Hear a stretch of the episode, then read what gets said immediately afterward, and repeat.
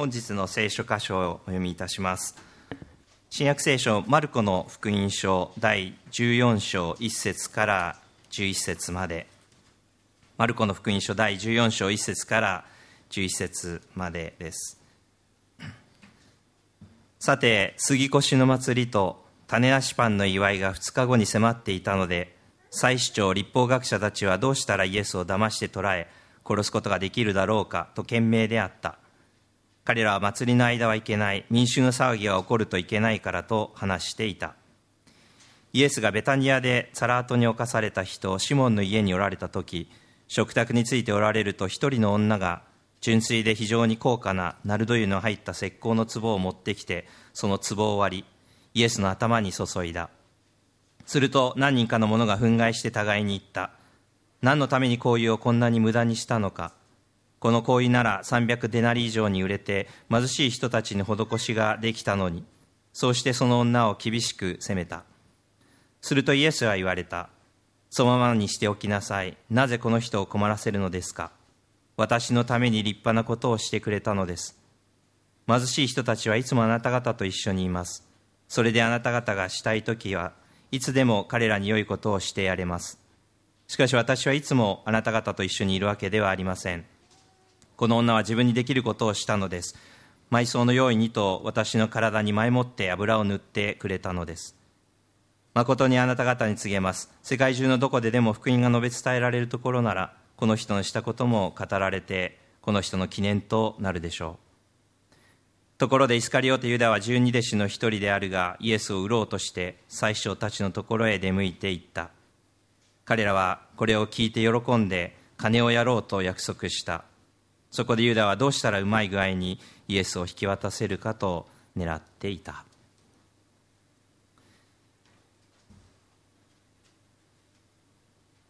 改めまして皆様おはようございます、えー、なぜか藤原先生がいらっしゃらない時にいつも来てしまう 私で申し訳ない気持ちがあのいっぱいなんですけれどもあのこうして皆様と共に再び神様礼拝できるこの幸いを感謝いたします。8月も過ぎて9月になりました。8月皆様どのようにお過ごしになったでしょうか。私は8月の前半はブラジルにおりまして一旦日本に帰ってきて後半はイスラエルに行き実は一昨日帰ってきたばかりでして頭がちょっとフラフラして おりまして朝起きるたびに今自分はどこにいるんだろうとちょっと錯覚に陥っております。しかしそのようなあ、まあ、世界のまあ、日本から見ると遠いところを訪れさせていただいて改めて神様のこのキリストの弟子として、え神に仕える。そして神のことされたということは本当に恵み深い素晴らしいことであるなと思わされています。皆さんもよくご存知であるあのカナの婚礼あの水をイエス様が水をワインにしたというあのところにあの地に今、カナの婚礼協会というのがございます。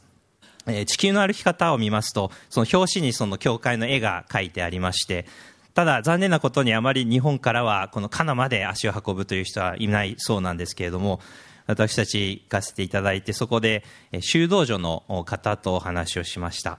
日本から来たのと言われて、そうですと答えますと、日本は異教の国だよねと言われました。異教の国、まあ、そういうふうに表現するのかと思って、えー、新鮮な感じがしました。異教の国で大変ですねとその人に言われましたけれども、しかし、その異教の国の、まあ、ど真ん中、ある意味ど真ん中にあるこの渋谷で、光への隣で、この契約選挙協会において、イエス様は私たちに出会ってくださるということ、それを改めて今朝味わって、え、感謝している次第でございます。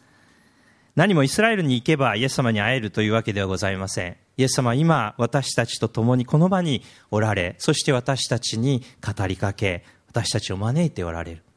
そのことを覚えるときに本当に心が温められ動かされるのではないかなと思います。今日はマルコの福音書第14章に描かれている、まあ、名前が書かれていない女性、非常に有名な物語でありますので皆様もよくご存知だと思いますけれどもこの女性とイエス様のやり取り対話に目を向けたい耳を向けたいと思います。ベタニアで香油を注いだという女性でありませんああります。名前は分かりませんけれどもここでは一人の女としか書かれていません。この女性は純粋で非常に高価なナルド油の入った石膏の壺を持ってきてその壺を割りイエスの頭に注いだと聖書は記していますその壺は完全に壊されましたので香油のすべてがそこで注がれたことになります周りにいた人たちは非常に驚いた4節にこうあることからそのことがわかります。すると何かのものが憤慨して互いに言った何のために香油をこんなに無駄にしたのか。この香油なら300デナリ以上に売れて貧しい人たちに施しができたのに。そしてその女を厳しく責めたとあります。300デナリというのは、1デナリオンというのは1日の日当に値する価値であります。ですから300日分の日当、日本円で言うならばもしかしたら300万円以上の高価な相当高価なものであったことが分かりますなぜこの女性はこんな高価なものを持っていたのでしょうか、まあ、いろんな憶測がありますけれどもおそらく彼女は結婚自分の結婚のためにこの高価なものを備えていたと考えられます。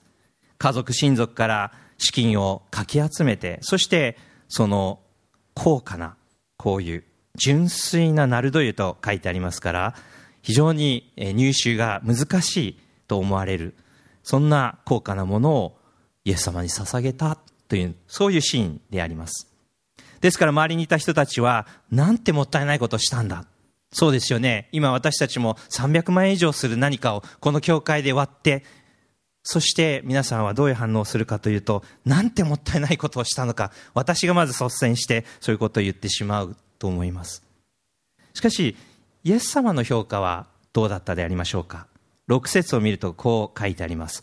そのままにしておきなさい。なぜこの人を困らせるのですか？私のために立派なことをしてくれたのです。イエス様がここで立派なこととおっしゃっている言葉、それは、えー、ギリシャ語では一つの言葉でありますけれども、良いことと訳せる言葉、単語を使っています。いくつかの日本語訳では良いこと、新化訳では立派なことというふうに訳されていますけれども、英語の訳のいくつかを比べて、見比べてみますと、good とも訳されていますが、もう一つ、beautiful、美しいとも訳されておりまして、訳がまちまちであるということに気づかされます。何を表そうとしているのかと考えていきますと、この一つの単語でもしかしたらイエス様は、この彼女が行ったことを、良くて美しいことというふうに表現しているのではないかと思わされるわけです。ですので、今日はここに一つの深い真理が示されているのではないかと思い、皆さんと共に考えていきたいと思っています。良いこと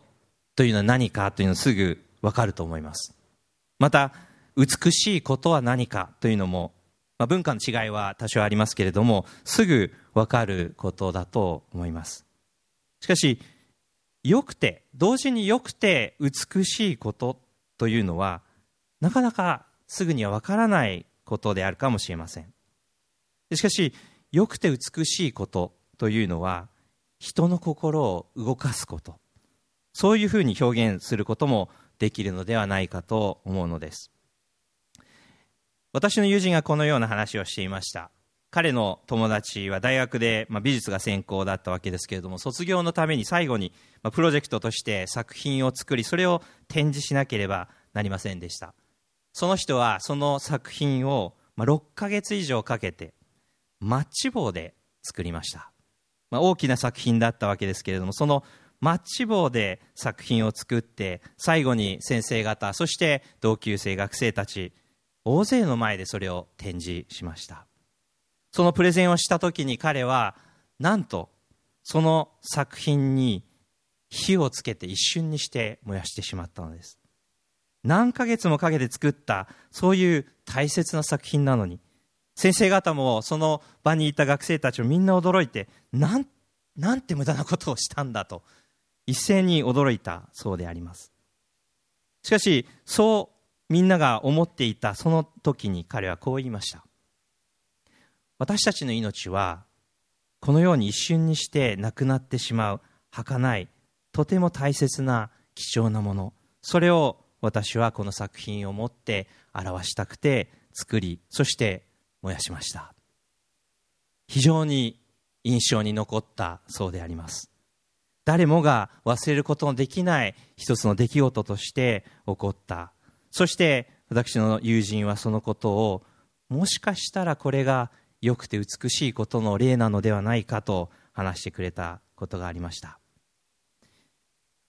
良くて美しいことそれは一見周りの人々大勢の人々にとってはもったいない。なんでそんなことをしてしまうんだと言わせてしまうようなことであるかもしれません。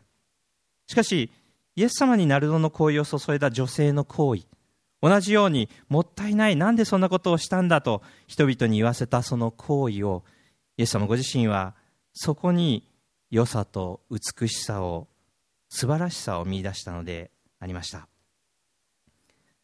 私たちは実用的なものを求めてしまうと思います。効率の良さ無駄のなさそういったものを求めるのではないでしょうか。今回私ブラジルイスラエルに行ってもやはりそのような光景を多々見ることができました。でも本当に人の心を動かす感動を与えるというのはそういった実用的な効率の良いことばかりではないような気もします。皆さん結婚されている方は、まあ、ご自身が、えーまあ、付き合って結婚の前に付き合っていた頃のことを思い起こしていただければわかると思います。私は結婚して18年になりましたけれども妻に最初にあげたプレゼントというものが実は夜間だったんですね。当時彼女は鍋でお湯を沸かしていましたのでこの話前もしたかもしれませんけれどもお湯が沸くと蒸気でピーとなる夜間があったら便利だなと効率がいいだろうなと思ってプレゼントをしました。彼女はその夜間を便利だと言って喜んでくださりそしてまあ結婚後18年が経ってもいまだにそのことは笑い話で終わりますけれどもなぜ最初のギフトがバラではなく美しいものではなく、まあ、良いもの夜間。使えるものだったのかといまだに言われることがあります。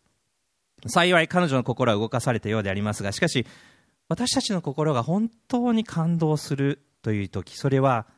美しいそして良いと思われることが目の前に起こった時なのではないかなと思うのです。夜間はもらって嬉しいです。でもそれは良いことです。でも美しいこととは違うわけであります。イエス様は8節9節でこうおっしゃっています。この女は自分にできることをしたのです。埋葬の用意にと私の体に前もって油を塗ってくれたのです。誠にあなた方に告げます。世界中のどこででも福音が述べ伝えられるところならこの人のしたことも語られて、この人の記念となるでしょう。この女性が成し遂げたことというのは、イエス様の埋葬の準備をしたというのであります。そしてそのことは、この女性が意図していたことではなかったかもしれませんけれどもいつまでも覚えておかれるだろうというのであります。香油を注ぐことと埋葬の準備そして福音が述べ伝えられるところで記念として語り伝えられるこの3つにどのような関係があるというのでしょうか。それはおそらくこの女性がしたことというのが後にこの後に出てくるイエス様の十字架の死を指し示すからだと思うのであります。この女性が捧げたこと捧げたものそれは彼女にとって非常な高価なものでありました。誰もがこんな無駄なことをなぜしたのだと思わせたものでありました。しかしそれはとても良くて美しいことだとイエス様はおっしゃったのです。もしそうだとしたらイエス様が十字架で私たちの罪のために死なれたというのはどれほど良くて美しいものだということができるのでしょうか？イエス様が十字架で私たちの罪のために私たちの身代わりとなって死んでくださる。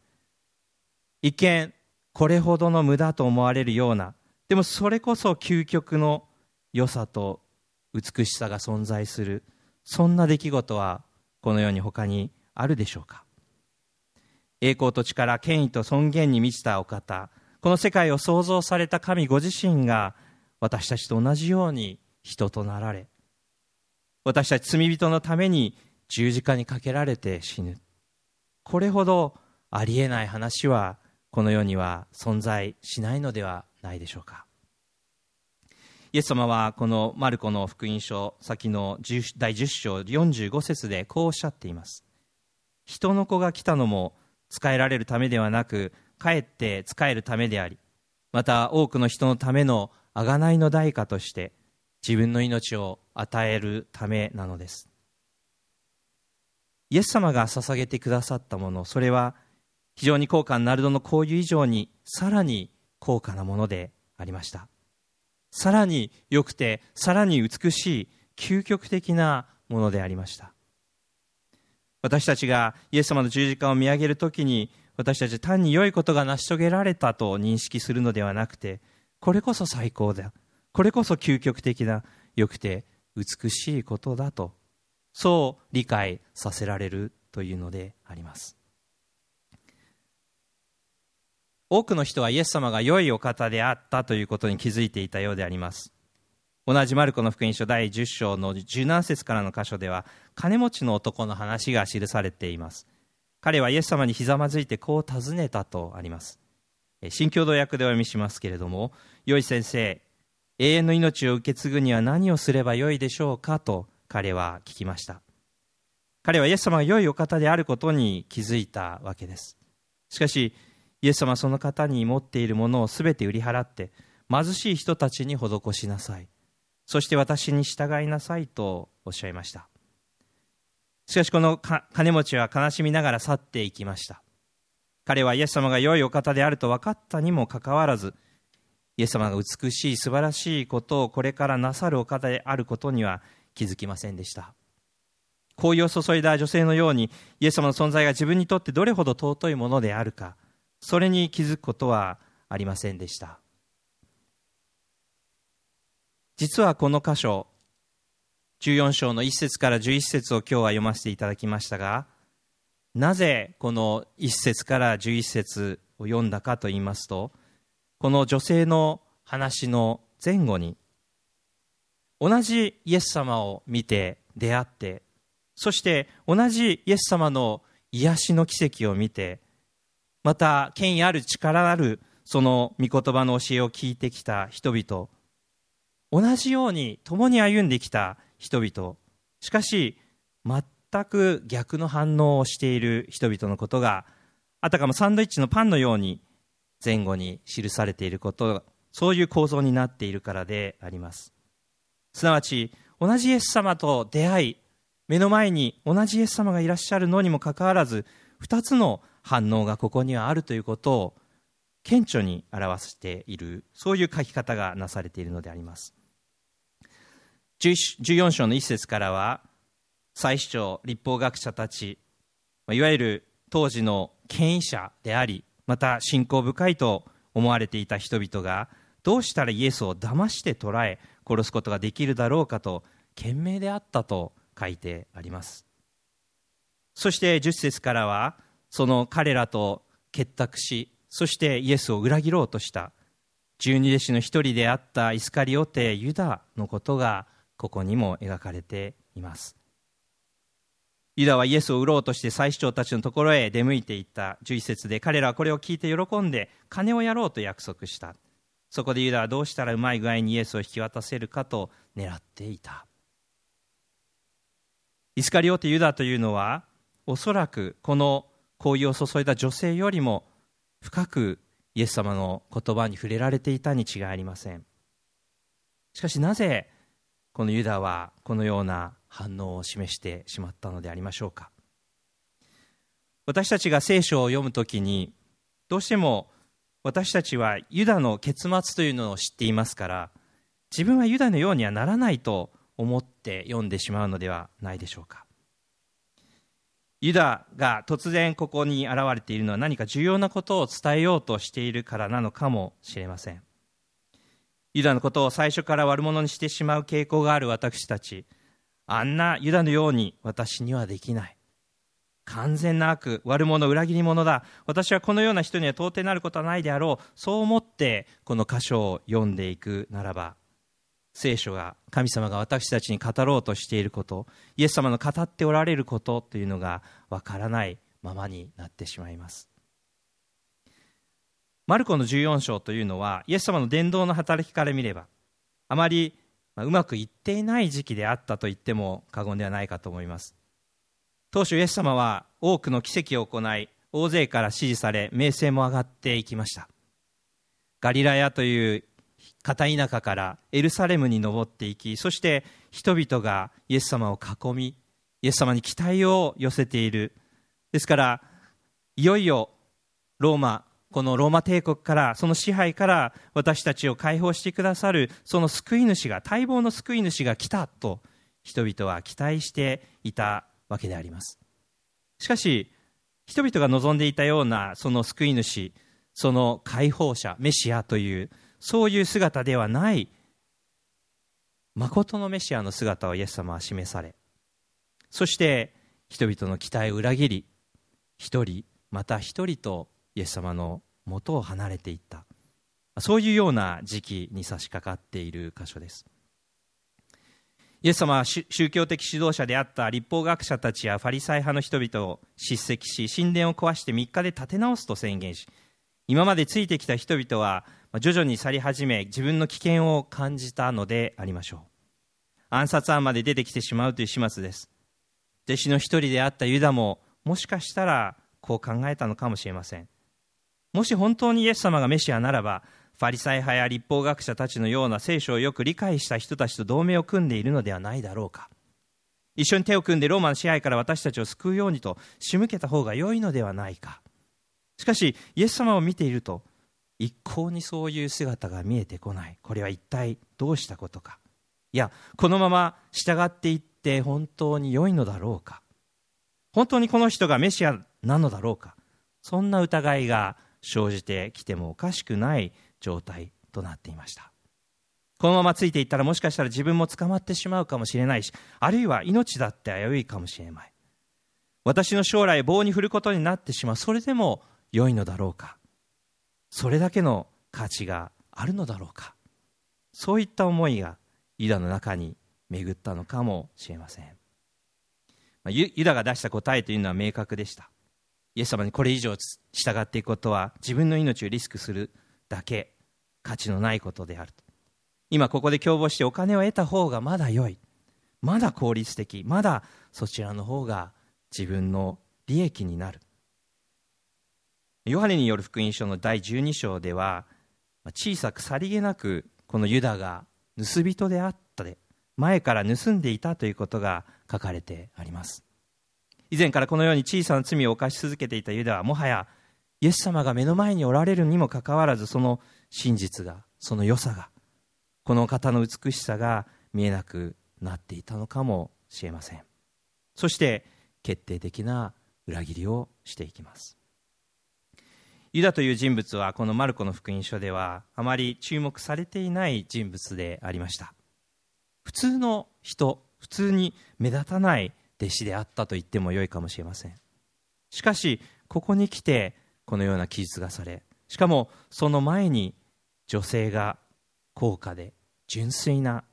しかも自分が持っていた最高のものをイエス様に捧げるというそのようなシーンが描かれた後にユダ自身のことが書かれているのであります。イエス様のなさったことによって心動かされたものそれが誠のキリスト者でありキリストの弟子と言ってよいと思います。もちろん良い行いをし困っている人たちに愛の手を差し伸べる助ける寄り添うそういったことは大切です。しかしキリスト者というものの本質というのはこのイエス・キリストと出会いイエス・キリストの良さと美しさイエス・キリストのその十字架が私の罪を許すために行われた。そこに立っているかどうか。そのことを知ってそのことを中心に生きているかどうか。それが問われているのであります。キリスト者の本質とはこのイエス・キリストとの出会いです。このお方が自分のために自分の身代わりとなって十字架での犠牲を払ってくださった。そのことによってこの方によってのみ罪の許しが与えられ永遠の命が与えられているということこのイエス・キリストによって神様ご自身を私たちに示されたのだということを認識しているかどうかそこに違いがまた本質が現れますこのお方の良さと美しさそれを心で知っているかどうか。それがこの箇所から今朝私たち一人一人が問われていることなのではないかなと思うのです。今朝イエス様が成し遂げてくださったことを私たちはどれほど理解しているでしょうか？ユダは目で見えることそして自分にとって便利なこと有効なこと得なこと利益そうしたこと効率の良さそうしたことに関心があったようであります。目の前に存在するイエス様ご自身のその良さと美しさに気づくことはありませんでした。でもこの女性は違いました。この女性はイエス様の存在そのものの良さと美しさこの方の生涯とこの方の犠牲といったものを見出すことができました。そして彼女自身も傍から見たら無駄と思われるようなことを実行することができそれをイエス様に捧げることができた。そしてイエス様はそれを良いことであり美しいことであると評価なさったのだと思います。ガリラヤ湖のほとりに、まあ、湖畔にある教会が今立っています。そこはあの5000人の給食を記念した教会なんですけれども5つのパンと2匹の魚を持っていた少年がそれをイエス様に渡したことによってイエス様が5000人の人々を食べ与えそして満足させたその奇跡を祝った教会であります。その教会を訪れた時にしばし祈りの時を持ちました。そしてこの出来事が今の私たちに何を意味するのかを考えました。そこで再び思わされたのがイエス様に私たちが持っている小さなことであったとしても私たちが持っているものをイエス様に捧げる時イエス様はそれを何十倍にもして用いてくださるという思いであります。私たちのために良くて美しいことを成し遂げてくださったイエス様に対して一体私たちは今何をすることができるのでしょうか。こんなにも私たちを愛してくださり私たちのために身代わりとなって身を捧げてくださったお方に私たちはどう応答できるのでしょうか。私たちはこの異教の国に住んでいます。異教の文化でありまた異教の世界観価値観の中に生かされています。そこでキリストに従うということ。キリストに仕えるということはまさに信仰の戦いであります。しかしそのように私たち一人一人を押し出しまたこの場から押し出し使わせてくださるイエス様がすでに私たちのために良くて美しいことをなさった。そのことを覚える時に私たちの心は動かされ私たちもこの方を指し示すために使わされ多くの人たちの心を主が動かしてくださり主が変えていってくださることを願わされるのではないでしょうか。私たちも主イエス様に喜んで全てを捧げ歩むものとさせていただきたいと思います。そして今私には何が求められているのか。神様は私に何を語られているのか。